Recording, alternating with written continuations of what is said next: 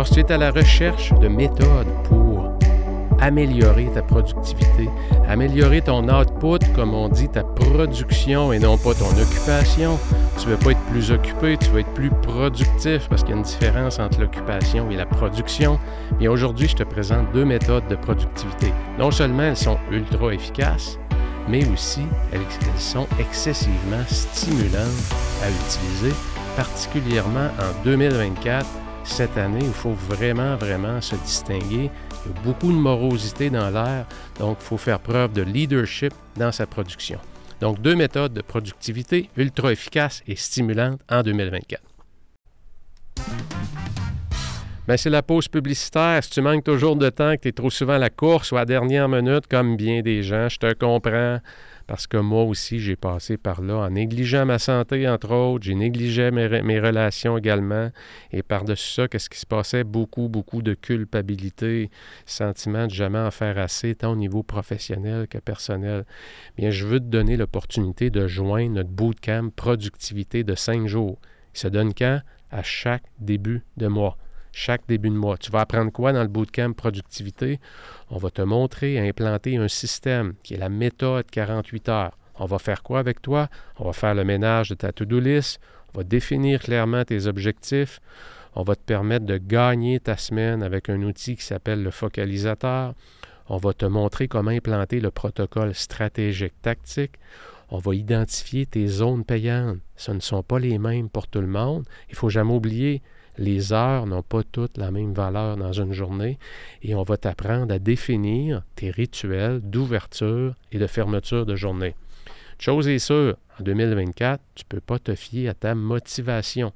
Tu dois implanter un système qui a fait ses preuves sur le terrain dans de multiples industries.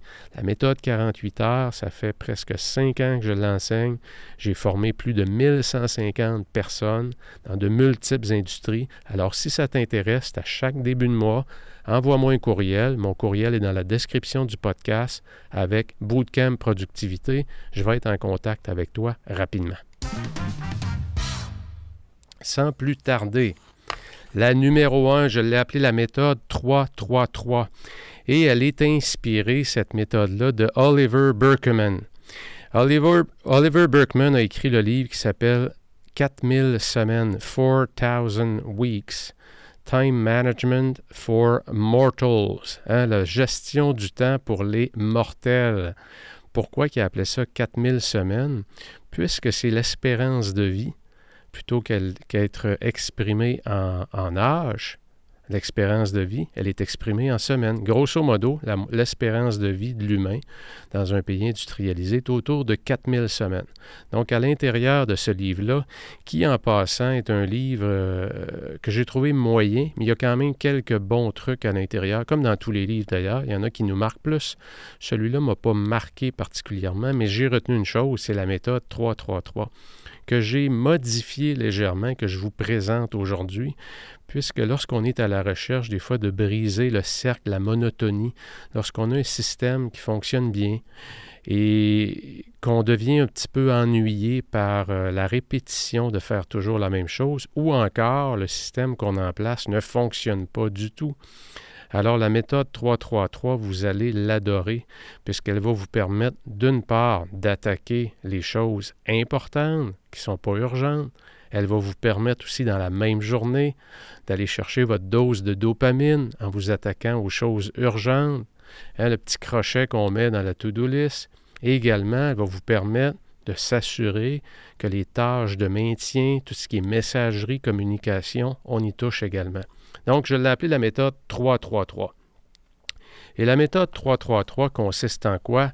Mais la première chose, c'est qu'on va commencer sa journée avec le premier 3. Donc, il y a 3, 3, 3. Le premier des, des 3, 3, si on peut dire. Donc, on commence sa journée avec quoi? Avec 3 heures de deep work trois heures de travail en profondeur. Pourquoi qu'on veut commencer sa journée avec euh, le travail en profondeur? Vous voyez aussi beaucoup de similarités avec euh, le protocole stratégique tactique. Du deep work, donc c'est du travail stratégique qu'on va faire le matin. Eh bien, pourquoi le matin? Pourquoi en débutant la journée? Parce qu'on veut maximiser son énergie intellectuelle, son mindset qui est normalement à son meilleur, à son pic aussi.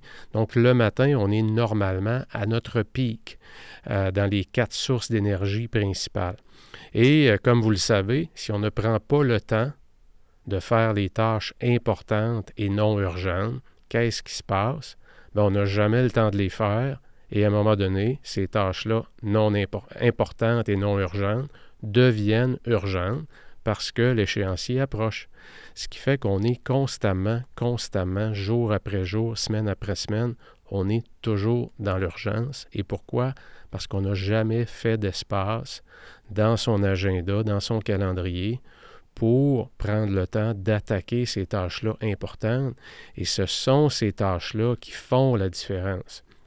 Lorsqu'on est toujours dans l'urgence, on finit toujours par livrer quand même. Hein, il y a des gens qui disent Ah, moi, je fonctionne juste sur la pression, moi, je fonctionne juste quand que les échéanciers sont serrés. Absolument, je connais beaucoup de gens qui fonctionnent comme ça. D'un, ça augmente votre niveau de stress. De deux, ce n'est pas vrai et c'est prouvé par la science que la qualité du travail n'est pas impactée. Lorsqu'on a plus de temps pour faire du travail, qu'on est moins dans l'urgence, les réflexions qu'on pose, le contenu qu'on produit sur les tâches importantes est de meilleure qualité. Ce qu'il faut savoir faire, c'est gérer le syndrome du perfectionniste et non pas prendre trop de temps pour aller chercher des gains qui sont tout à fait négligeables. Mais il n'en demeure pas moins que de s'attaquer aux choses importantes non urgentes en commençant la journée, c'est enseigné par à près tous les gourous de la productivité et tous les gens qui réussissent à faire progresser leur business, leur vie personnelle à un autre niveau. C'est parce qu'ils ont défini clairement leur destination, la boussole, comme je le dis souvent. Tu t'en vas à quel endroit? C'est quoi ta destination avec ta carrière, avec ton couple, avec tes finances, avec ton développement personnel? Et lorsque tu as de la clarté sur ta destination, ce qui te reste à faire, c'est définir tes échéanciers, puis aller mettre ça dans un calendrier de production. Et idéalement, c'est de mettre ça dans tes avant-midi, moment où il y a un peu moins d'activité dans les business, surtout les matinées avant 10 heures. Et là, on va s'attaquer de façon concentrée, en étant déconnecté des choses qui nous créent de la distraction. On va se concentrer à produire du travail de qualité qui va avoir un impact majeur sur son brand personnel. Pourquoi? Parce qu'on va passer pour une personne, aïe aïe, quand Nathalie, elle se met sur de quoi, là, ouf, attache ta tuque, c'est solide ce qu'elle produit non seulement, mais elle produit aussi toujours en avance sur les autres jamais à dernière minute. Donc, méthode 3-3-3, première partie de la journée, 3 heures de deep work. Et là, vous pouvez, euh, votre deep work, premier critère, n'allez pas faire ça 3 heures continues. Hein, vous le savez, on va maximiser son attention, le centre exécutif, le cortex préfrontal, où on a le pouvoir de l'attention, de diriger son focus sur une tâche à accomplir spécifique, le maximum où on peut aller sans tomber dans un retour marginal qui diminue, c'est 90 minutes. Donc, vous pouvez faire deux sessions de 1h30, deux sessions de 90 minutes, ou encore, si vous aimez mieux, trois sessions de 50 minutes avec une pause de 10 minutes et votre 3 heures de deep work est fait. Si vous commencez à 8 heures, ça veut dire qu'à 11 heures, vous avez terminé à 11 heures, vous avez produit en l'espace de 3 heures ce que la plupart des gens, 80% des gens, ne produisent pas dans une journée. Pourquoi? Parce qu'on travaille en continu, on travaille en multitâche et on se laisse distraire par une tonne de choses qui génèrent très peu de valeur. Entre autres, toutes les messageries, toutes les boîtes de courriel, les médias sociaux, les textos, le, le WhatsApp, peu importe, vous comprenez tout ce qui crée de la distraction et qui, en bout de ligne, génère peu de valeur, on se laisse distraire par ça. Donc, méthode 3-3-3, premier 3 heures de la journée, je le passe sur du deep work, du travail en profondeur sur des projets ou des priorités qui sont importantes pour moi. Le deuxième 3, 3, 3, 3, le deuxième 3, c'est que je vais prendre trois tâches urgentes dans ma to-do list et je vais m'attaquer. Prenons l'exemple de 8 à 11. J'ai fait trois sprints de 50 minutes avec pause de 10 minutes. Donc, j'ai fait mes trois heures complètes en deep work. À 11 heures, je m'en vais quoi? Je m'en vais dans le trafic. Je me prends trois choses dans ma to-do list. Trois choses que je vais pouvoir faire. Check, check, check. Hein? Puis là, ça, me crée de la dopamine, ça. C'est le fun. Et si je ne fais pas attention quand je vais commencer mes journées, c'est là que mon attention veut aller. Mon cerveau veut aller là. N'oubliez pas. C'est pour ça qu'il faut le prendre, il faut reprendre le contrôle sur son attention. Et pourquoi le cerveau veut aller là? Parce que ça donne une shot de dopamine, ça fait plaisir de prendre une petite tâche, faire un coup de téléphone ou finaliser un rapport en cinq minutes ou envoyer un, courriel à quelqu'un. Et là, je fais check, check, check. Et en l'espace de 15-20 minutes, je suis allé chercher ma dose de dopamine. Le problème, c'est que quand on en a fait trois et qu'on fait ça début de journée, le cerveau en demande encore. C'est infini, ça. Et c'est comme la, liste, la to-do list, ça ne finit jamais. Essayez pas de dire aujourd'hui, je me libère de ma to-do list. Tout ce que vous avez, vous allez libérer, ça va créer de l'action autour de vous et ça va vous redonner des nouvelles tâches à faire et à ajouter dans votre to-do list. Et c'est pour ça que de définir sa destination, définir vos grands axes stratégiques, vos tâches stratégiques, vos objectifs clairement qui vont se décliner en actions quotidiennes, en comportement à faire à chaque jour, qui va probablement se décliner en deep work. C'est pour ça que c'est si important. Donc, premier trois heures, deep work. Après ça, quand j'ai fini à 11 heures, je fais quoi? Je me prends trois tâches urgentes peu importe c'est quoi, et je m'attaque à ces trois tâches-là. Normalement, ces trois tâches-là devraient être dans ma to-do list. Et les trois, le dernier trois, c'est trois tâches de maintien. C'est quoi des tâches de maintien ou des tâches d'entretien?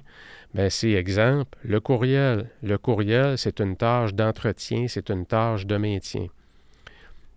Et je dois vous avouer, et je vais en parler dans mon prochain podcast, j'ai pris le taureau par les cornes cette année. J'ai essayé deux façons différentes de gérer ma boîte de courriel, dont une que j'adore, puisque ça a toujours été un de mes rêves. Si je retournerais dix ans en arrière, il est clair que dans le département des ventes, j'instaurerais ce qu'on appelle la livraison batchée, la livraison par batch des courriels. Alors, le lundi, et je vais en parler plus en détail, comme je le disais dans mon prochain podcast. Mais le lundi, j'ai booké tous mes lundis de l'année pour produire du contenu de qualité. Donc, au moment où j'enregistre ce podcast-là, on est lundi, évidemment. Et puis, euh, pour m'assurer que mon attention n'est pas dirigée la boîte, dans, dans, la boîte de courriel, j'ai configuré ma boîte de courriel pour livrer mes courriels seulement à partir de 4 heures. Donc, pendant toute la journée, les courriels s'accumulent et ne sont pas livrés dans ma boîte de courriel. Donc, ça m'évite. Pourquoi je fais ça? On pourrait dire, oui, mais tu n'as juste à pas le regarder. C'est parce que je me connais et la tentation va être là. Et si par erreur, en travaillant sur mon ordinateur, en composant mes scripts pour les podcasts, j'ai le malheur de toucher à l'application courriel et de voir qu'il y a 18 courriels, les chances que je me dirige vers là sont très élevées. Donc, je me protège contre moi-même en faisant la livraison batchée. Donc, ces tâches-là, les tâches de courriel, c'est une tâche de maintien. Texto, messagerie, la planification, c'est une tâche de maintien. Gérer mon agenda, c'est une tâche de maintien. Mes retours d'appel, c'est une tâche de maintien. L'entretien des systèmes de classification, Evernote, toutes les Google Drive de ce monde, Dropbox, etc. Si on n'a pas une récurrence dans notre agenda de façon hebdomadaire pour entretenir ces endroits-là de notre vie professionnelle, bien vous le savez ce qui arrive, ça devient un véritable fouillis. Et on passe des minutes et on peut finir par compter des heures à essayer de trouver un fichier qu'on sait qu'on a, mais qu'on ne sait plus à quel endroit il est. Donc tout ça, ce sont des tâches de maintien. Donc, la méthode 3-3-3, si je résume, 3 heures de deep work, 3 tâches urgentes dans ma to-do list et 3 tâches de maintien ou d'entretien que je veux faire. Donc, c'est une méthode dans laquelle, qui est très dynamique, qui bouge beaucoup, qui permet d'attaquer les tâches non urgentes, mais drôlement importantes, qui permet d'attaquer, d'aller chercher sa dose de dopamine et qui permet de maintenir les systèmes qu'on met en place. Donc, c'est la méthode 3-3-3. Je vous invite à l'essayer pendant une journée. Assurez-vous de bien préparer votre journée. Comme dans toute chose, l'étape de la préparation, elle est cruciale. Sinon, vous allez être partout. Si vous n'avez pas décidé en début de journée c'est quoi les trois tâches urgentes que je dois faire aujourd'hui? Je vous donne un exemple. Dans mes trois tâches urgentes aujourd'hui, qui sont urgentes, j'ai une compagnie qui gère, avec qui je fais affaire au bureau euh, pour le système d'alarme. Et euh, le système d'alarme, évidemment, aujourd'hui est relié à une application qui me permet de voir les entrées, les sorties du bureau, etc. Et il y a une nouvelle application qui est sortie, une mise à jour de l'application qui permet de gérer ça. Et je suis incapable de rentrer dans la nouvelle application avec mon, nom d'usager et mon mot de passe. Ça doit faire euh, un mois et demi que c'est dans ma to-do list. Et euh, si je ne prends pas le temps de le faire, ben ça se fera jamais, je vais toujours le reporter parce que c'est pas critique, ça n'empêche pas mon système de bien fonctionner, mais ça traîne dans ma to-do list. Aujourd'hui, dans mes trois tâches identifiées, une des trois, c'était celle-là. Et d'ailleurs, je l'ai déjà fait. Donc, assurez-vous de ne pas vous lancer dans la méthode 333 sans préparation. Vous préparez c'est quoi le travail de deep work que vous voulez, que vous voulez faire. Idéalement, découpez-le, comme je le disais, en deux ou trois sessions pour arriver à votre, trois heures avec des pauses. Identifiez clairement trois tâches que vous voulez prendre dans votre to-do list et trois tâches spécifiques d'entretien. Ça peut être maintien de la boîte de courriel. Et là, je vous encourage à mettre un chronomètre en marche, un timer plutôt, et de vous dire je fais 30 minutes de courriel, après 30 minutes, j'arrête. Pourquoi? Parce que vous le savez, le courriel, si je ne mets pas de limite, c'est sûr que je vais passer trop de temps. Et lorsque je me mets une limite, c'est drôle, mais je suis un peu plus expéditif et j'essaye pas d'écrire la même phrase quatre fois avant d'envoyer le courriel, ce qui fait que ça gruge du temps et du temps et du temps. Soyez plus efficace. Soyez plus expéditif, particulièrement sur les systèmes de maintien, sur les systèmes d'entretien. Lâchez le syndrome du perfectionnisme. Trois gros avantages que je vois à cette méthode-là. Bien, ça permet, comme je le disais, de faire avancer vos gros projets. Euh, et c'est vraiment cette étape-là, sincèrement, qui est game changer. On peut le comparer au protocole stratégique tactique. Ça permet de garder le contrôle aussi sur les communications afin de ne pas passer la moitié de sa journée au service de sa boîte de courriel et des messageries. Et ça vous donne aussi une structure de travail pour votre journée. Et si vous regardez la façon dont la méthode 333 est structurée, la méthode a un grand bénéfice, c'est qu'elle va suivre en général la séquence d'événements de votre journée va aussi être en lien avec la courbe d'énergie intellectuelle qu'on a, qu'on sait qui est plus forte le matin, qui diminue l'après-midi et qui s'en va en descendant pour la fin de journée. Donc répondre à des courriels, ça ne me demande pas d'être à mon pic intellectuel, mais travailler en deep work, ça me le demande. Méthode numéro 2, et je l'adore celle-là, et euh, c'est la méthode Kanban. Et je rentre en détail dans la méthode Kanban pour vous l'expliquer parce qu'elle a énormément, d'un, elle fonctionne, elle a énormément de bénéfices au niveau du management visuel. Elle fonctionne très, très, très, très bien avec les adultes, avec les équipes. Elle fonctionne aussi extrêmement bien avec les enfants, avec les ados. Pourquoi? Parce que c'est une, une, méthode qui est très, très, très stimulante, qui, pourrait, qui permet de voir de ses yeux le progrès qu'on fait sur une tâche.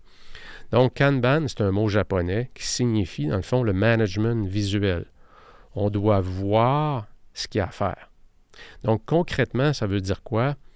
Ça veut dire qu'idéalement, j'ai un tableau. Prenez un gros tableau blanc sur roulette. Quand je dis un gros, pas nécessairement très gros, mais les tableaux qu'on peut flipper de bord, si vous voulez. On peut écrire d'un bord, puis on peut écrire de l'autre bord, ou encore avec des punaises, mettre des documents. Euh, vous savez sûrement de quoi je parle. Donc, si vous avez un tableau comme ça, dans le fond, on met trois colonnes sur le tableau. On prend les trois colonnes, on a une tâche à faire. La, première colonne, c'est la colonne de ce qu'on a à faire. La deuxième colonne, c'est ce qui est en cours. Donc, à faire, en cours, ou en anglais, on dit in process. Et la troisième colonne, c'est fait. Donc, j'ai une tâche, j'ai des tâches à faire. Toutes mes tâches à faire vont être dans la première colonne. Et quand je vais me lancer dans l'action pour démarrer ce que j'ai à faire, bien, je vais prendre mes tâches et je vais les déplacer dans la deuxième colonne. Pour que ça fonctionne bien, on travaille avec des post-it. Idéalement, des post-it de couleurs différentes. Et euh, pour, bien vous, euh, pour bien vous exprimer de quelle façon ça fonctionne, je vais prendre l'exemple de faire mes podcasts. Euh, quand on parle de produire des podcasts et les diffuser, j'ai découpé, dans le fond, la production du podcast en cinq grandes étapes. Donc, il y a l'étape 1, qui est l'étape de recherche. Donc, les trois tâches qui vont dans, excusez, les quatre tâches que je vais avoir à faire dans, l'étape recherche vont être sur des post-it séparés de couleur rose. Un coup que j'ai fini ma recherche, qu'est-ce que j'ai à faire? C'est l'écriture du script c'est quoi le contenu? Donc, il va y avoir trois tâches à faire dans ça, dans cette catégorie-là, qui vont être de couleur verte. Troisième grande étape, l'enregistrement, qui va être en bleu. Il y a deux étapes dans ça. Après avoir enregistré, il y a l'étape de l'édition. Donc, on va prendre le fichier sonore qu'on a et on va l'éditer.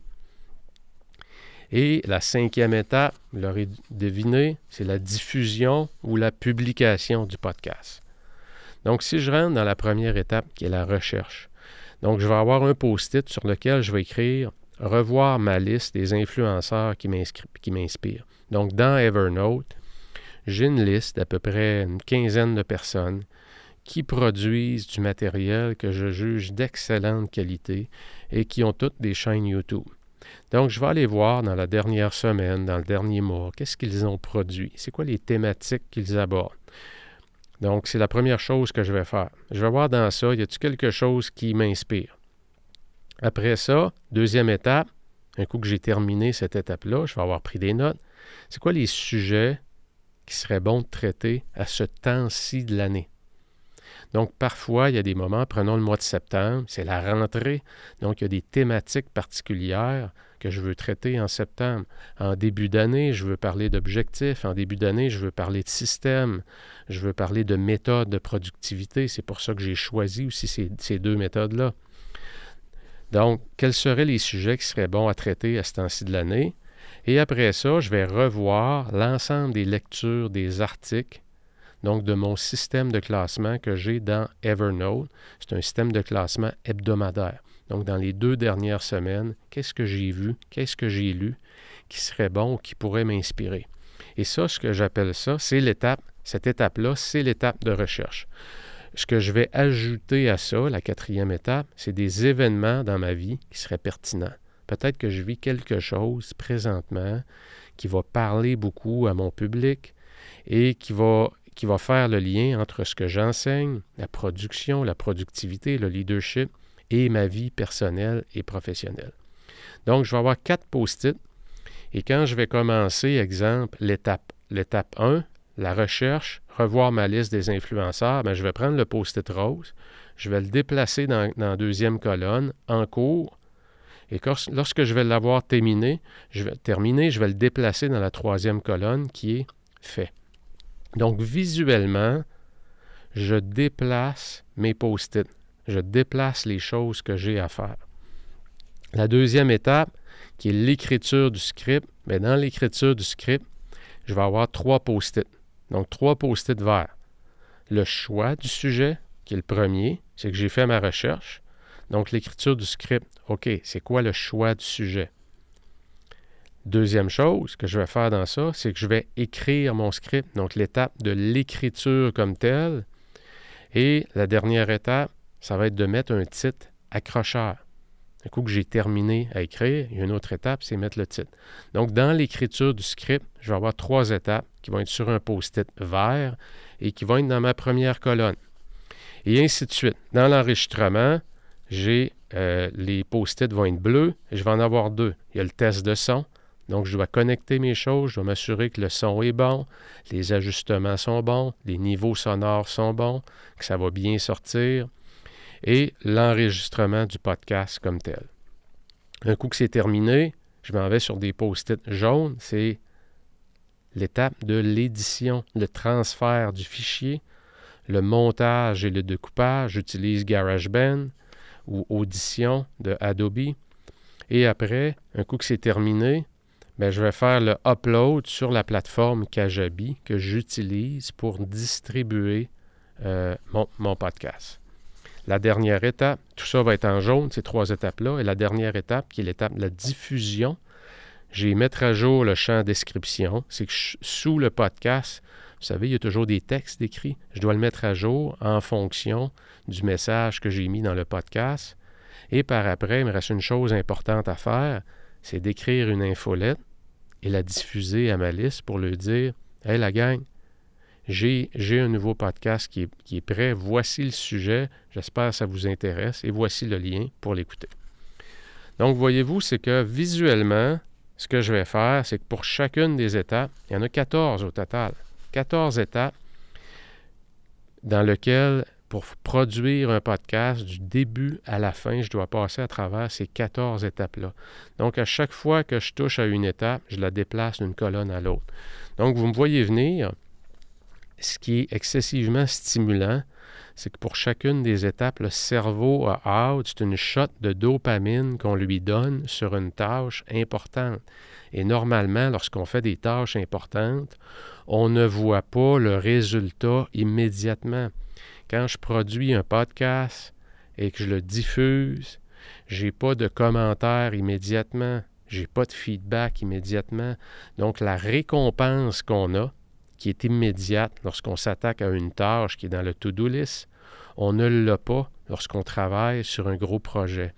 Mais avec la méthode du Kanban, ce qui est fun, c'est que je vais exploiter la dopamine qui me permet d'augmenter ma performance. Parce que pour chacune des 14 étapes que je viens de vous décrire, à toutes les fois que je déplace mon post-it, et que je me lève, et je m'en vais sur le tableau et que je le déplace de colonne, qu'est-ce qui se passe?